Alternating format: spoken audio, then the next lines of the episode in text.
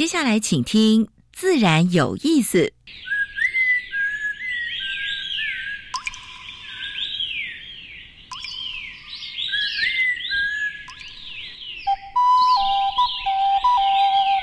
大自然是最能启发人心、最迷人的教室。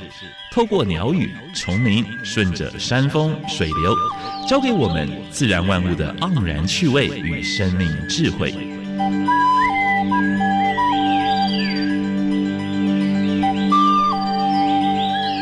走过来，走过来，仔细听，仔细听，自然有意思。有意思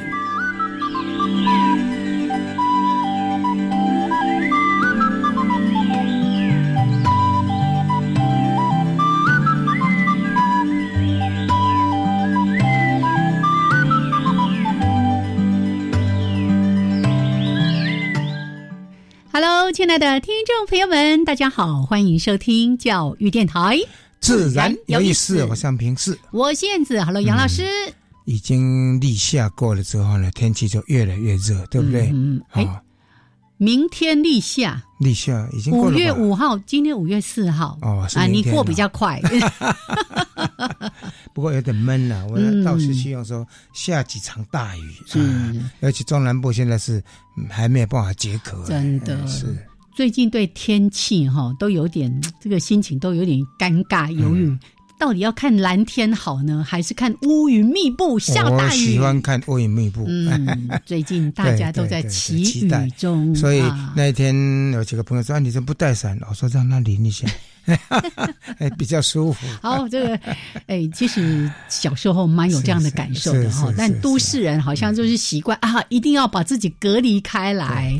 啊，那希望。风调雨顺啦，是啦，嗯，还有一个要提醒大家，最近那个疫情，哇，蛮紧张的哦，对不对？好久没有华航，华航几个机师。那现在搞得大乱了，你看，大家在现在都蛮紧张的，是，而且今天要去哪里，明天要去哪里，要是爆发一个说啊，他要到北港进香了，是啊，是啊，然后他又去哪个地方去聚会，然后附近的人就开始紧张。那像我们住西门町，就说哦，他去西门町怎样怎样说，嗯，好啦，这个平常心。还是一样的哈，就是我们的防疫工作还是做的不错，所以戴上口罩，勤洗手，是，然后呢，有小朋友的话呢，放学之后就。先带他去洗澡，洗个澡，把衣服换起来，衣服换掉。对对对对。好，这个已经守住这么久了，千万不要在这个节骨眼儿的更期待真的忽略掉疫苗的话呢，赶快赶快订多一点进来哈，让大家能够打打疫苗，嗯，安下心。没错。好，那这段时间真的。你可以感受到那个社会的氛围又开始有点紧张了，是是是是。好了，就靠大家每一个人一份力量，一起来守住这个疫情。是是的，好，那在每一次节目的一开始呢，都会为大家提供两个小单元，我们来介绍一下。第一个单元是自然大小事，分享过去一个礼拜全世界台湾发生过比较重要的生态、嗯，农业跟环保的事情啊。啊，第二个单元燕子今天。要跟大家介绍这里是什么原生种的植物呢？漂亮漂亮的不得了啊！是是是 是，待会儿再来说。好，我们介绍一下今天的节目主题。跟主题呢，我们要介绍一本书，嗯，要介绍年轻的新锐哦作家，真的，哎，徐振甫啊。那他有一本新书叫做《巡洋记》啊，刚刚出版的，刚刚出版，嗯，非常夯的书哈。包括他在西藏的呃一些所见所闻啊，啊，用现实的跟一个一个用小说体的方式方式呢来介绍西藏的人文啊。呃，我在看这个书的时候。我就真的觉得自己的文学造诣实在是非常的差，我就觉得他文字怎么这么美呀？那太漂亮了，真的非常美的文字。他用两种不同的字体，把 fiction 的部分跟现实的部分呢穿插。嗯嗯，啊，所以你如果没有没有仔细看的话，哎，你会觉得说。这个是虚构的还是真实的？那个真真假假，待会儿稍微来分辨一下。是是是是。好，那政府呢？其实，哎，几年前曾经来上过节目，那时候他正要远行之前，对，到俄罗斯，哎，到极区去看鸟，对不对？我我就说哈，我对他的印象哈很很冲突，你知道吗？我看到他的时候，就觉得是一个哎文质彬彬，甚至有一点那个羞涩的年轻人。但是呢，他做了很多我们一般人不敢去做太冒险的事，认为说很疯狂的事。对对对，我想他爸爸妈妈应该是。蛮心脏蛮大的，那个每每天揪住啊！好了，我们待会儿呢，在主题时间再好好的跟政府来跟大家好好分享这个巡洋记。那先加入第一个小单元，自然大小事，风声、雨声、鸟鸣声，声声入耳，大事小事。自然是事事关心。自然大小事。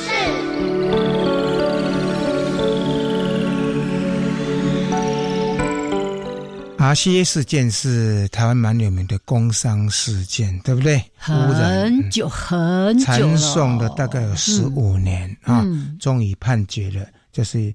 呃，那些劳工获得七点四亿的赔偿金跟利息，但是这些劳工，哎，表现人性非常棒的，他们捐出了两千万做公益基金，哎，他给发福，因为。这个法，这个这个团体也陪伴他打了那么长的官司啊。两千万的话呢，只是呃第一期的公益基金了哈。他也希望说说用诶法国能够用这笔这笔钱呢，来帮忙一些弱势团体啊，还有弱势的人啊。我想应该给这批人拍拍手。嗯嗯。台积电推绿色制造的加强版，要求供应商盘点碳足迹。换句话说。以后你要跟他做供应链的这些厂商，都必要去看你的产品那个碳足迹，真的要节能减碳。整个上下游供应链，供应链全部都要能够是绿色制造。呃，世界的模范生，他这个更是台湾的模范生，是。也是台湾之光哈。所以他现在包括二零二零年底，他签约的再生能源已经到十亿瓦，嗯啊，然后呢，他也在盘点说，二零三零年的话，生产的产能一百 percent 要用再生能源啊，所以应该是。给我们这个台湾之光哈，护国神山，哎，真的是护国神山。他也要求整个供应链都是节能减碳的。所以，透过企业本身的力量去推动其他的企业，这就是我们常常在讲的源头管制。是是，让他带头出来做做这个好模范，比政府做的还好。你不这样做，你就没有生意啦。哎，我们的。国营啊，在国内的银行哈，开发金，他还承诺说，他的全资产组合在二零四五年的时候也要零净排，排排碳，排碳，哎，要早五年了。是是，我们是。说政府是二零五零，他需要能够在二零四五年就能够达到这样，但是二零三年前。三零年之前，他们也会做努力，尽量做做绿电啊，还有排节能、节能减碳的工作。是是是，就是他们的一些投资标的。对对对，我想应该给这个这个开发金控哈拍拍手哈。魁伟半世纪，然后这些话都要聚在一起的台。哎，你知道那个台博馆的镇馆三宝，你知道是什么东西？你知道吗？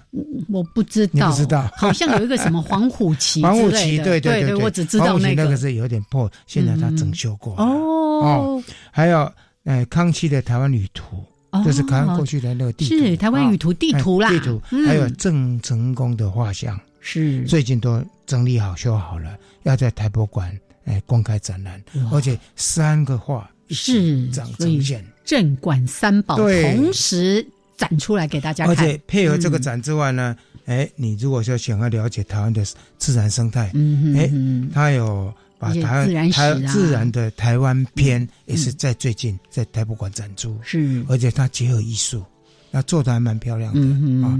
因为我当过这个审查委员的 哈，我事先都看过了啊，所以期望大家啊，因为门票才三十块，非常便宜。啊，应该是老师要带着学生去看啊，爸爸妈妈带着小朋友去看啊。这台博馆啊，叶子非法排废水，白玉藻礁遭污染，又是又是桃园。嗯，每一次看到真的蛮难过的。是，而且这个矿场北矿实业这个时候已经已经已经停止营业了，可是呢，他还在偷偷排，为什么还偷偷在排？是怎样？而且他这次污染呢几十公顷哎，嗯，而且还有还有底下还有污泥哎，嗯，所以我是觉得说这应该重罚啊。台那桃园市的环保局既然已经已经抓到了，嗯你还有你的水务局啊，还有你的海洋局，应该好好把这一块做好啊。早教的部分，嗯、那个早教已经让我们很头痛了，对不对？啊，现在这个早教哎还是很漂亮的都污染了又被污染了好，海委会要在北部海域建制所做的核污染的浮标啊，大概两年后那个。哎，福岛的废水排出来啊，嗯我们在北部大概有一个核污染的浮标，会监测这个水质，啊，这个是蛮好的啊。是但是他们今年也会运作，说怎么去做采样了啊？再采几次看看啊。好，这是今天的自然大小事。好，我们接下来要听燕子跟昆灿组长来谈台湾的原生植物。真的非常美丽的植物。你爬山的时候，经常它就在路边跟你招手哦。嗯。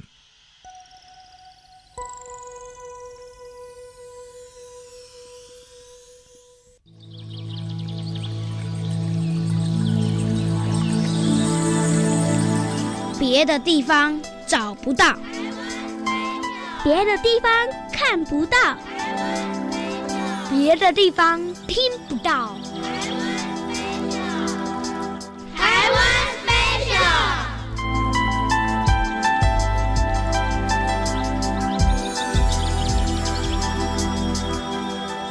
好，欢迎朋友们继续加入教育电台的自然有意思台湾 Special 台湾原生植物的系列，不止带大家来观赏，还带大家可以好好的来，有没有机会栽种它，让它每一天都可以陪伴着你。好，来，今天呢，在节目里面为大家邀请到，这是财团法人台北市溪流环境绿化基金会的技术组组长陈坤灿陈组长。Hello，坤灿好。燕子好，各位听众朋友，大家好。今天要介绍给大家的是，我们上个礼拜讲金丝桃，对，这个礼拜就淘金娘。哦哦哦哦哦，接头了，接龙了，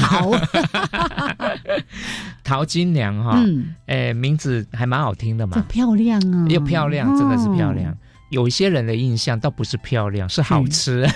为什么我从来没有吃过淘金娘？哎，回忆童年时哈哦，哎，我当兵比较有趣哈。哎小时候 我当兵在这个马祖的高登岛哈，一个嗯小岛。是他们那个小岛就是船有开才有可能新鲜的蔬菜了哈、哦水果是想都不用想了，嗯因为从台湾运过去要换三次船。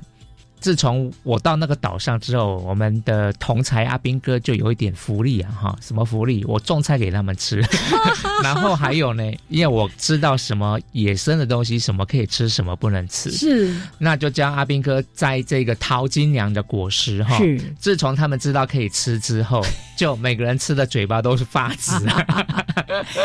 因为在离岛，在过去那个交通不是很方便的时候，要有蔬菜就已经不容易了，就不要笑想说还有新鲜的水果。对哦，所以这个野生的桃金娘果实是大家吃的很高兴啊。真的。那个滋味哈，嗯。哎、就是甜，但是哦。甜有一个特殊的风味哈嗯，来、哎，不会让你觉得不酸吗？不酸，完全是甜的，哦，完全甜的，然后有一股很特殊风味。所以如果说是有专门在生产的话，种的种植数量够多，甚至可以酿酒、或是做果汁，可以做一些经济利用。嗯哼哼那淘金娘台湾话叫做豆尼亚，也有人叫豆尼亚，豆泥亚，豆泥呀，这个什么意思哦？嗯其实这个苏东坡解释过，哎，嘿，他不是被这个流放到海南海南岛嘛？对对，那就经过经过这个乡村，然后发现那个小朋友就在摘旁边的这些嗯野果子吃，是，呃，他还来吃，哎哎哎，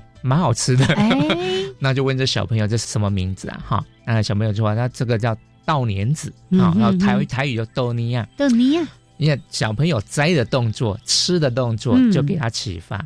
因为这个桃金娘科植物的特征就是有四个这个树唇的这个花萼，我们的芭辣、好莲雾都是这一科的，所以你在摘桃金娘的果实的时候，你自然就会捏着那个四片 四片的。萼片那边，因为那边比较粗，不好吃，是是，所以你会倒着捏它啊，哎，倒着捏它，然后这样塞到嘴巴里面。所以倒着拿，倒着捏，所以叫倒倒捏倒黏子。台湾话豆泥呀，转了这么大一圈。好，那他其实要提醒苏龙坡要提醒一件事哦，嗯啊，不要吃太多，嗯，吃太多会便秘啊。哎哎，吃一点点止泻。是吃太多便秘，就像我们小时候说“白辣麦假胸椎”哈，必给喽。所以，那你的阿兵哥们还好吗？哎，还好，毕竟野生栽的有限。是，那它真的很棒哈。嗯，花漂亮，果子可以吃。好啦，你没有吃的话，也是鸟儿吃掉了。对。那它还有一个，就是它长的地方都是长在山岭上，嗯，所以它耐晒、抗风、耐旱。哎，所以如果说道路边坡什么做绿美化，其实它是一个很优质的树种。是，那目前也已经原完全园艺化的花市到处都买得到。算是在就是野花推广应用已经是非常普遍的东西，做篱笆修成灌丛，或是做盆栽，样样都可以。对，所以你看它有那么多价值，而且它花朵的颜色很喜气呀，对不对？桃红色多喜气，那那个花蕊就金色的点点点点点，是。哎那个花药的颜色，哇。所以从上次讲那个金丝桃，今天接桃金娘，两个那个名字都这么美丽。昆菜说，其实它还很耐晒，又耐什么耐什么，其实还蛮好种的，非常好种。然后它的花刚开始桃红，快要谢掉变粉红，所以常常在一株上面就有深浅不同的粉红色、桃红色在上面。所以来把它据为己有啊，合法的。OK，来，非常的谢谢我们坤灿今天为大家介绍的淘金娘，谢谢。好，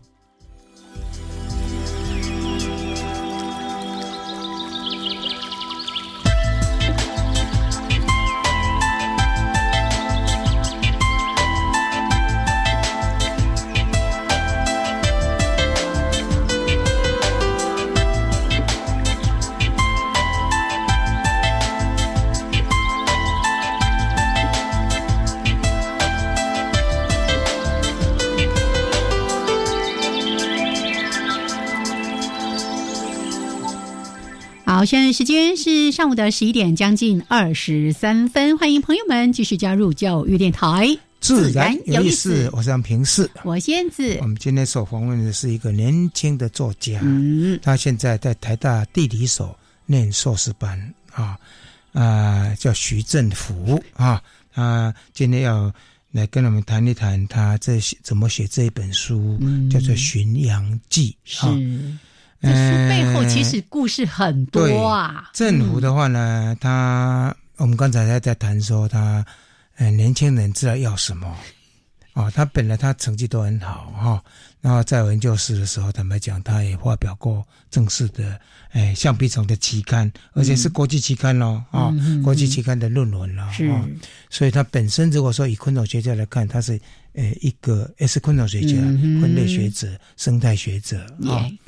但是呢，他知道要要什么，他跟萧云他们两个，我印象很深。哦，要岩壁啊，那对做父母的来讲，尤其传统做父母的，哎，念台大，然后又要岩壁，功课那么好，哎，要岩壁，这有点不可思议，因为他们想要做什么？你到底是被冲一下名校？那时候岩壁，然后还特地到中山大学去，哎，中国。广州的中山大学也是蛮不错的一个研究室了，是是啊。之后呢，他又到西藏去，嗯啊，而且今天我才知道他他西藏去了好多次哎，西藏啦、西伯利亚啦、蒙古国啦，对不对？对，这些都留有他的婆罗洲。今天没办法讲那么多，我们就跟讲讲跟这本书比较有关的。好，有一个非常神秘的物种，在他书里面说。在你眼前，你也可能看不到它。雪豹，对，因为政府说这跟他寻找雪豹很有关系。因为我这个书已经看到一半了，雪豹还没看到。学昆虫的人为什么那么样的热情，想要去找雪豹？这个我就好奇了。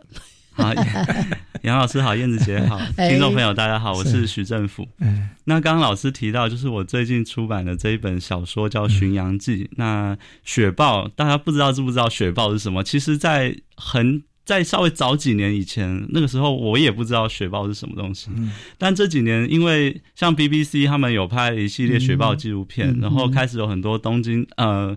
动物园的很可爱的雪豹的影片流出，所以大家开始比较知道哦，世界上有一种猫科动物非常可爱，叫做雪豹。那雪豹这个这种非常看听起来很神秘的豹啊，它是生活在主要是在中亚青藏高原这些高地。那我在刚老师有讲到，就是我大三的时候第一次到。中国广州中山大学去交换当交换学生，那大家知道，大家不知道知不知道？当交换学生都不是去读书的。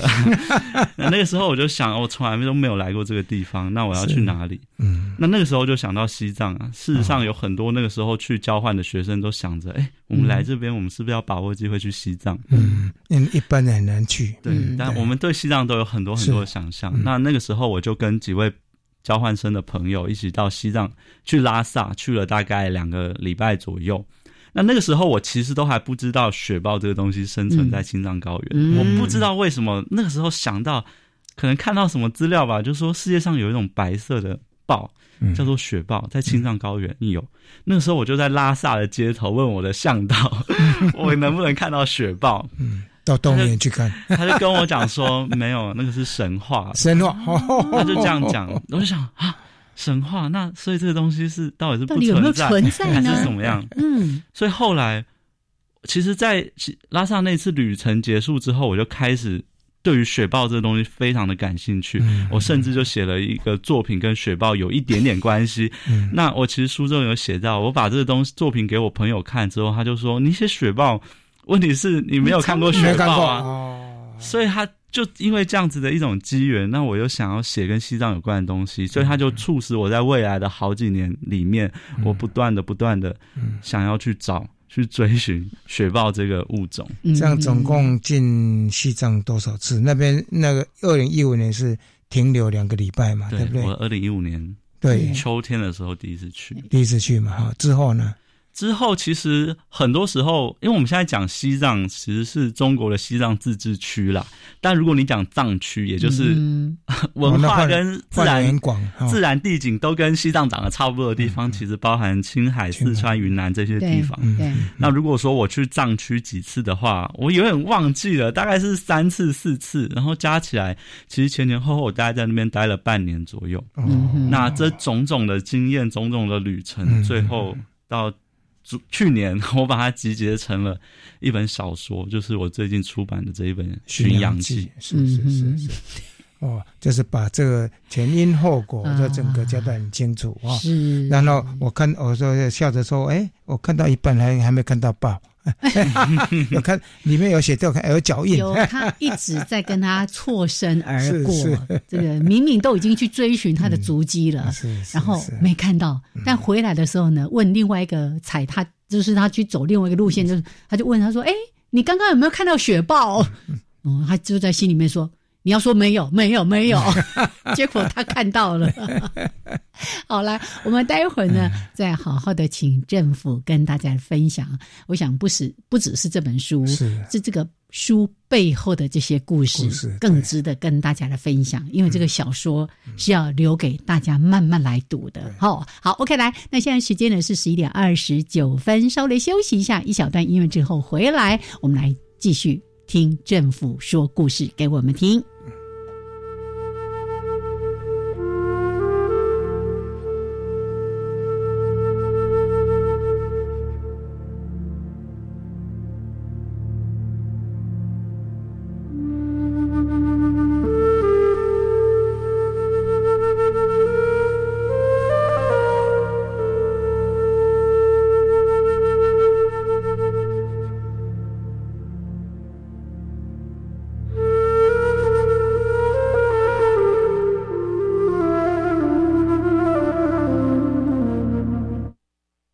着峡湾的天然屏障，三百多年前，野柳就已经成为北海岸最大的天然渔港，在波涛中坚毅守护着野柳渔村。渔村刻意保存的托嘎土，粗糙斑驳的孤老石，诉说着数百年来海口人的智慧。五月十四号，跟着广播区游学青天海洋节目，将带领听众走读海岸，走进在地野柳渔村，感受半渔半农的百年渔村生活。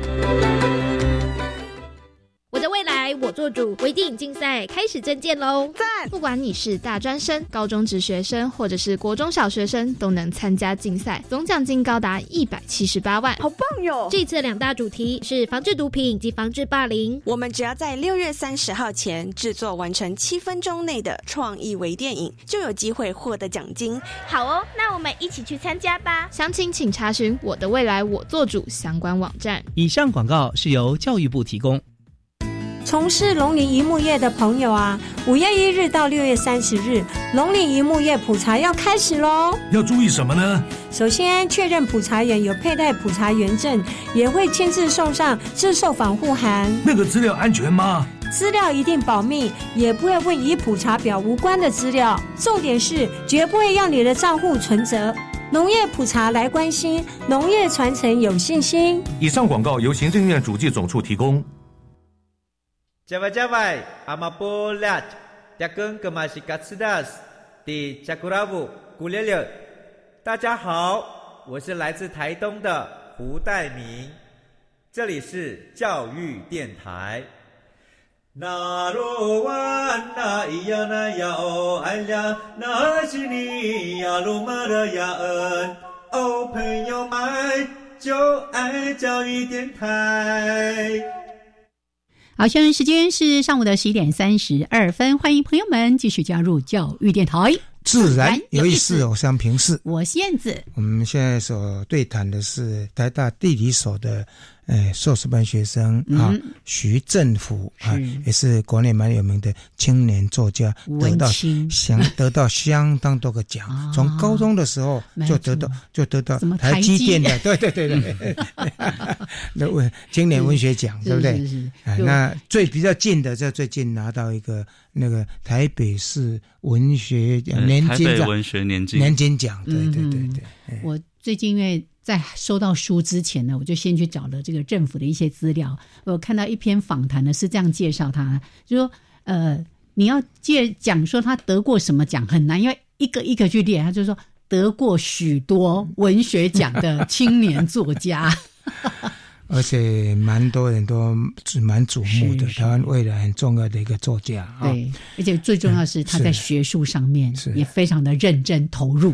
嗯。我常常在笑说，他如果现在继续在念昆虫，嗯，大概在念博士班了。哦，人家有自己的想法。哎，不错，这其实走这条路，我是觉得也蛮好，而且走的蛮有出色的。是是。因为读这本书的时候呢，因为我去过西藏，嗯，我看到很多章节的啊，这些都是我很熟悉的，我都去过的地方。哦，好，那政府其实刚才有跟大家分享，就是前前后后算一算，去了很多次的西藏哦。那可是他观察到或者他感受到的，不是只是我们一般想象说啊，去那边有很多的这个佛寺啊，或者是那种什么高原的景观啊等等的。我我们请政府来跟大家分享一下。嗯，好，那这本书其实它主要在谈雪豹嘛，但我因为我大概从其实从很小开始，我是一个自然爱好者出身的人。那我小时候喜欢昆虫嘛，所以我小时候也说我想上台大昆虫系。在我小学的时候，那后来当然是如愿，就是 很幸运的进台大昆虫系，所以才就是跟杨杨明世老师认识这样。那我在大学之后，其实我绝大多数我在规划我的旅行啊，不管是在台湾或者是之后有点钱出国旅行，都是以生态为主。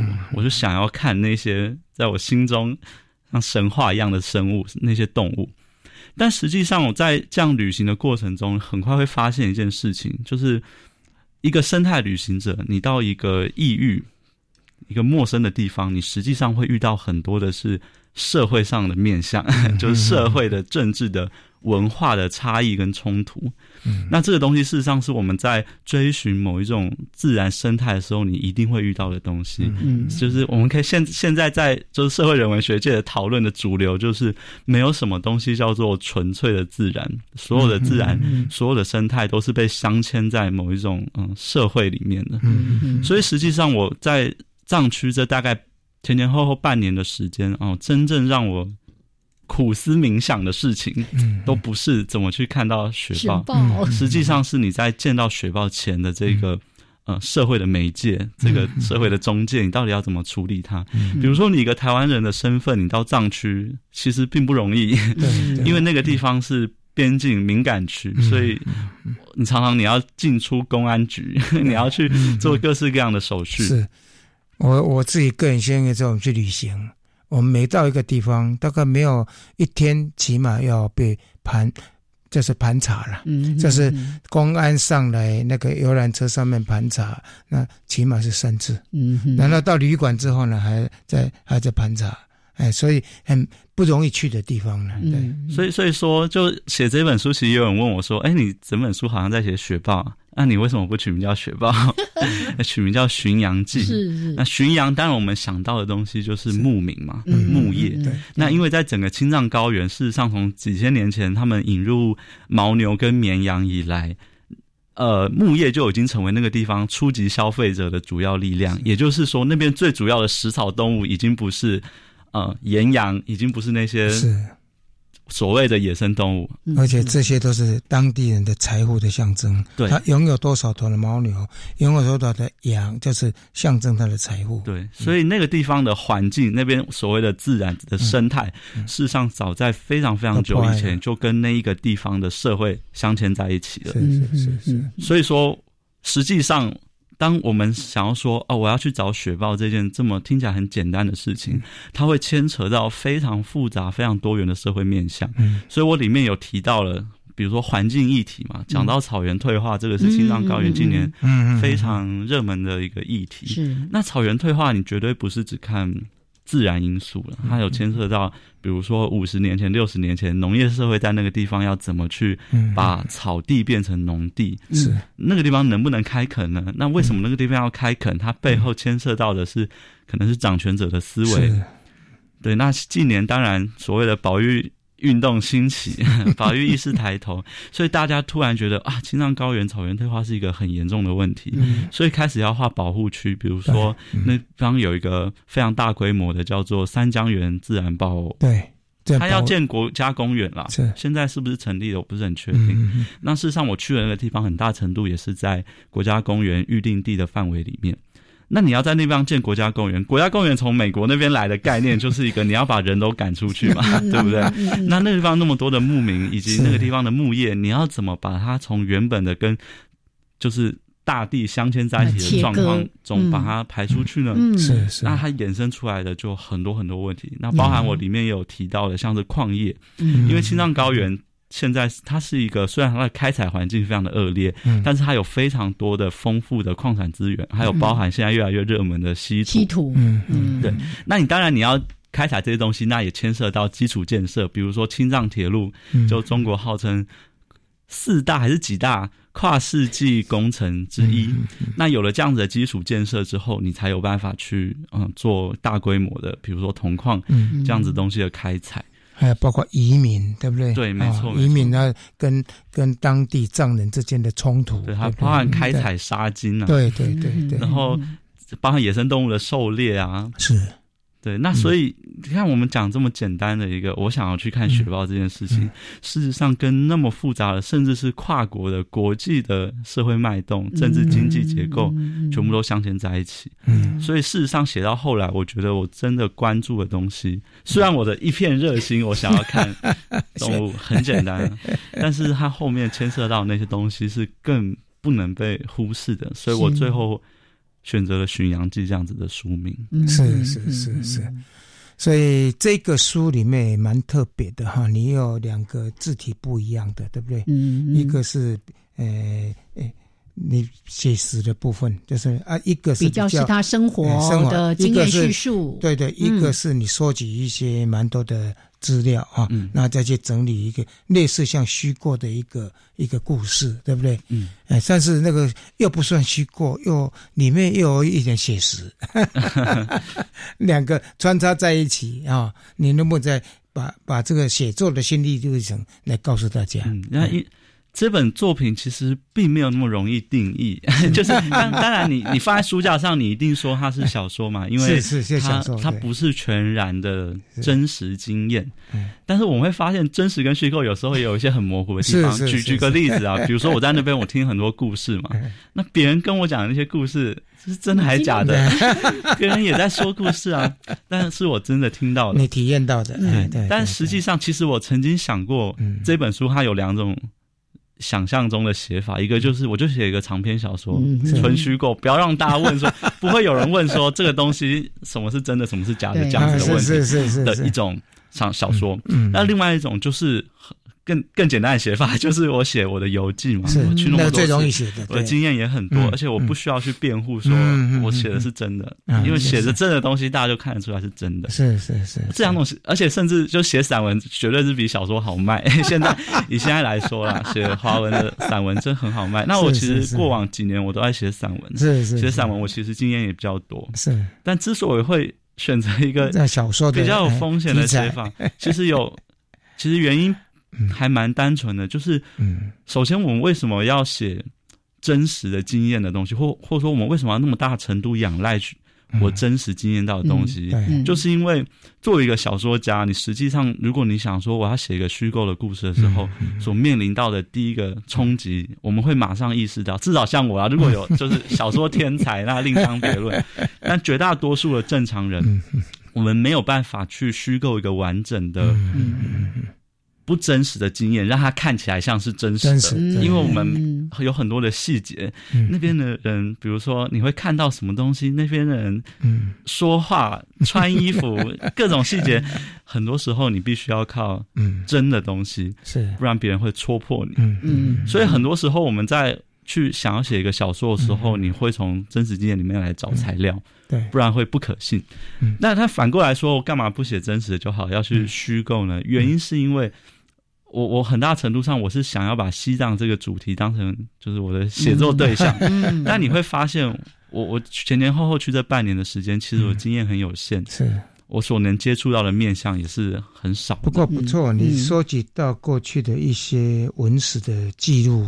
都是蛮蛮真实的，对，就是那什么，你读了很多哎，就就是你要用很多别的努力，是想象或是找资料等等的去补充。还有他一个就是跟当地人的一些接触，还有一些他们告诉你的一些经验，你把它写出来，对不对？对，哦，那个写到逼真到什么呢？他到公安局去怎么样？哦，你有便利带过吗？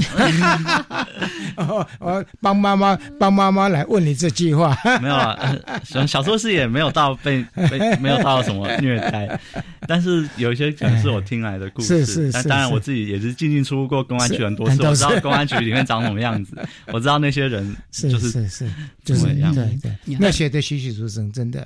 但是因为。怎么？因为其实有一种传统的，应该说大部分的旅行书写的写法，其实很回归于个人，我个人体验到什么东西。是是是。那其实，但是我在写这本书，其实我有另外一种企图，是一种期待吧。因为我要写的是西藏，嗯，我希望对得起 这个写作主题，是，所以我会写一些我认为也应该要被写到的东西。对对。如果要认识西藏的话，是是是。那如我没有经验到的东西，那我就必须靠很多的。我收集到的材料，或者是靠虚构的部分来帮它补足。没错，没错。所以刚才老师特别问到说，为什么要这么麻烦，用这种难度特别高的方式在书写啊？因为其实你看得出来，当他在。插入那一段段的那个巡洋记的这个内容的时候，你会发现那里面做非常多的这种历史地理方面的一些考据哦，那个部分读的多，对对对对。但刚刚政府说的很棒，他个人的经验还是有限，所以他需要透过好像另外一个角色跨越一个时空，是。让大家看到的西藏是。更有深度，是更丰富的，而且政府的文笔真的很好。哎，你读他的这个书，就像在在念念那个散文诗。我我我只能这样说，就是你要慢慢读，你不能读太快，你会错过很多 很美丽的地方。OK，好了，先聊到这边，时间十一点四十四分，来休息一下，一小段音乐之后回来继续，请政府来跟我们分享。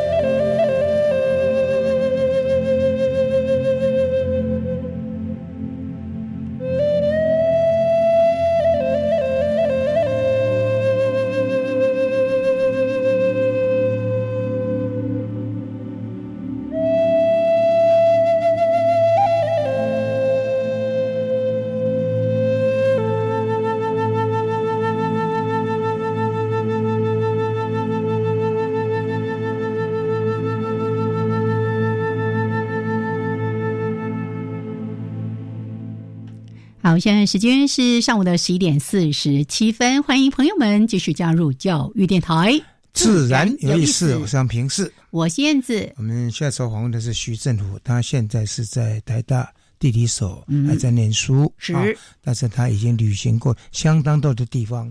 今天跟我们谈的是他一本在藏区里面。哎，走动，然后写出来的一本小说，对，《巡洋记》。我们还一直在探索为什么书名叫《巡洋记》，不叫《雪豹追寻记》什么之类的。好，那政府呢，今天来跟大家分享这书呢，我刚刚说的故事的部分，让自己去读，真的慢慢的让自己的心沉淀下来。我们刚刚不是一直在说。政府的文字真的很美，对，我一开始看慢慢翻的时候就觉得哇，他在提到说，在西藏你一定会养成一个习惯，就是到了夜晚你一定会看天空，天空一看，哦，满天的星光啊，他就说你只要站得够久。整片夜空的星光就会像下雨一样将你淋湿。我想，哇塞，那到底是有多少的星光啊？文青就是文青，真的真的。然后后面他也提到说，我们不是一直在追寻那个雪豹吗？那有一天呢，他们就在雪中，嗯，看到有那个雪豹的足迹，对，然后就开始去追寻追寻。然后这边有一段话，他就提到说，雪会记得哪些事？譬如落叶和落果的季节，譬如最近有什么动物经过这里？很漂亮，散轮式的赤狐，哎，马舍那个字念舍吗？对，哦，和雪豹的。语言不同，所以雪可以分辨的很清楚。啊，你就说啊，文字太美了哈。雪哎，可以用它的这个记忆，它去分辨不同的动物的足迹。落叶，哎呀，真的，还有太多美丽的文字哈。那但是呢，这些文字让大家慢慢来欣赏。我们还是回来再来听故事，焦点继续回到西藏。对，嗯，所以在那个时候呢，你会写这些人文的话，还有包括你到那个店里面去看啊，那些店里面的那些情形，因为我去过，嗯，所以我说，哎，怎么这么厉害？能够把每一样东西都看得那么清楚，而且包括连他的。制作的东西是什么材料？那当然很多东西你要靠事后去弥补了，因为你看，呃，比如说，好，比如说你在那边茶茶大家在喝茶，那你不会看清楚那个茶是什么东西，那你就会回去查查，哎，西藏人到底怎么喝？酥油茶吗？这一般一般的茶也是，就是你会去查他那个茶是从哪里来的，什么时候开始有喝茶的习惯，那他们都用。泡茶的习惯是什么？嗯，那当然，当下你是记得某一些线索。嗯，那很多东西你回去写的时候，你就要查一大堆的资料。对，比如说那些衣服啊，用写的衣服啊，帽子啊。对，那你可能有，当然有时候是有照片啊，我要回头来看 那个照片里面的东西是怎么样。但很多时候你都是我写一篇都要读好多东西。对对对，我在在书的后面其实也有一。一张是参考资料，里面有列了四九本书。对对对对，我看到那个资料，一般的写散文的或者写小说的不会列那个那么多 reference。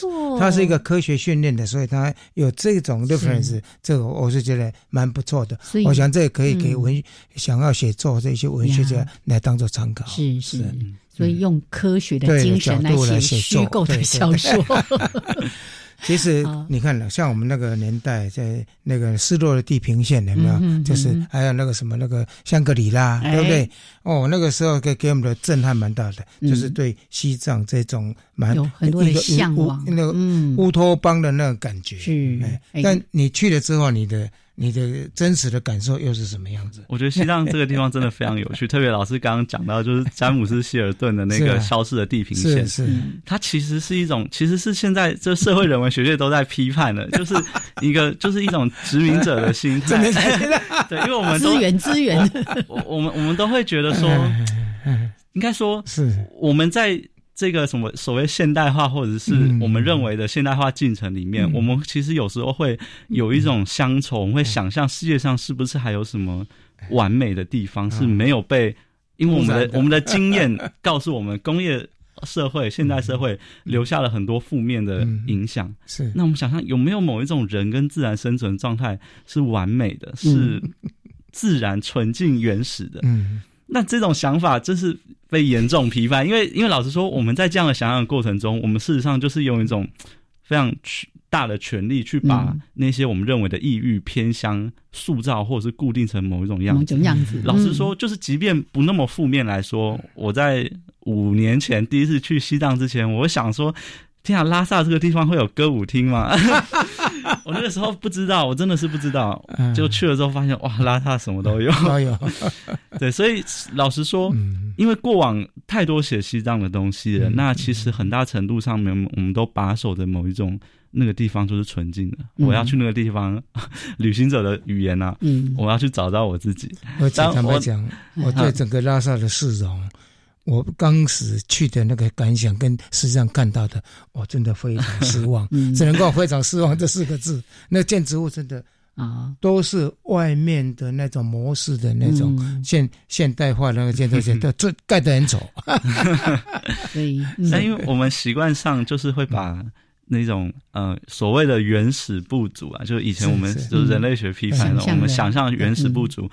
我们就会觉得说，这个就是人跟环境互动出来的文化，就是比如说牧民怎么放养啊，他们怎么吃东西啊，怎么东怎么怎么样怎么样，都是因为他们生活在这个环境。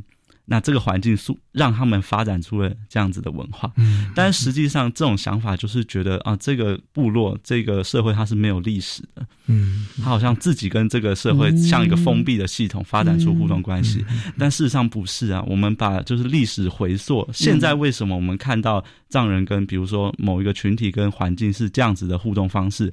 我们要看五十年前发生什么事，我们要看一百年前发生了什么事，两百年前跟现在事实上也是不一样的。是是，所以说实际上过去之后。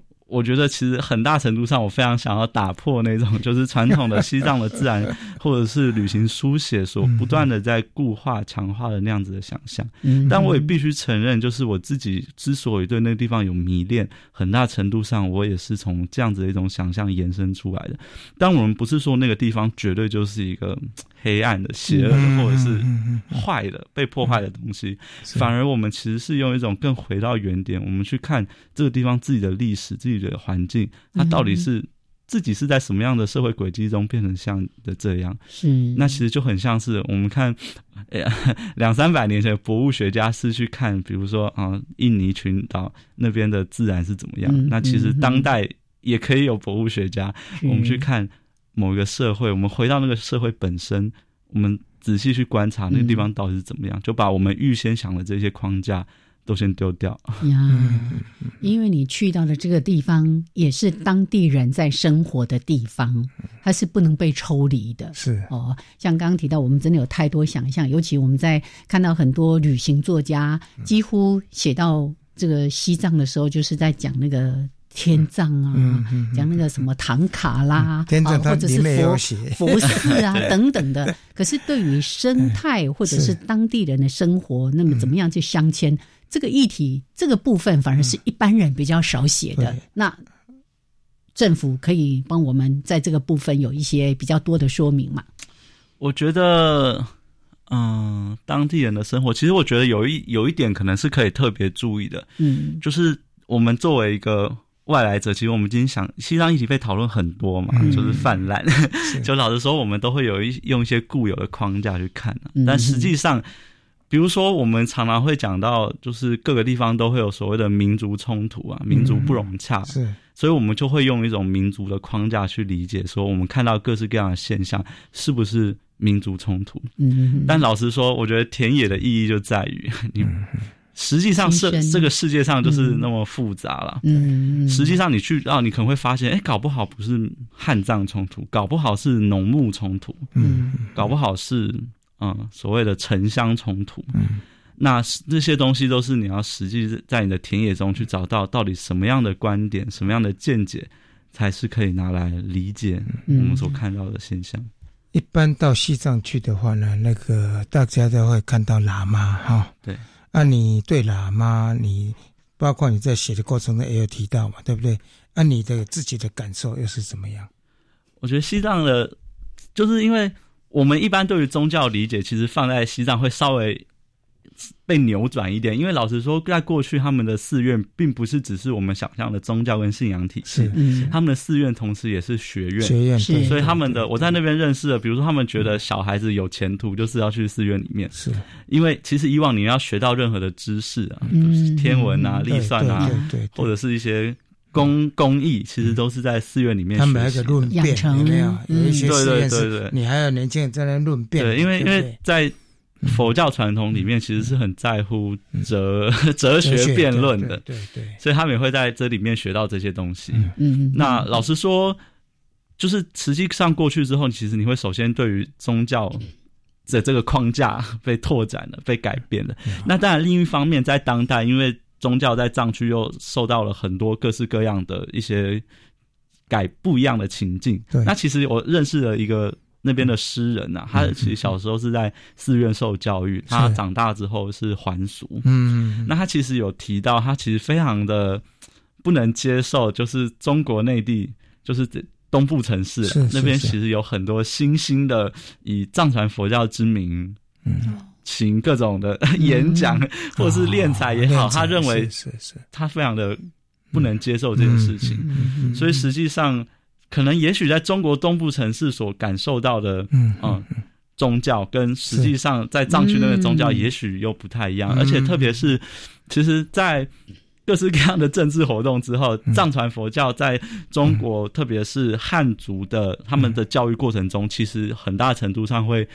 把藏传佛教妖魔化，特别是 特别是文化革命，其实不会那么接受宗教这个东西。是是是是是是。好，这个事情其实是非常的复杂的，不是一个单一的面相可以来谈清楚的哦。不过，真的，我们今天有这个机会邀请到政府来跟大家分享这个《巡洋记》，好好的读一读，我觉得。会对让我们对所谓的自然生态跟西藏这个地方有不一样的建构。有抒情，还有有写实的一本非常棒的，是对对小说了。而且重要，里面有很多生态的部分。是是是。来不及谈了，大家有机会一起加入阅读的行列。那今天非常的感谢政府来到节目当中的分享，谢谢政府，谢谢，谢谢哦，好，我们下礼拜见喽。嗯，OK，拜拜，拜拜。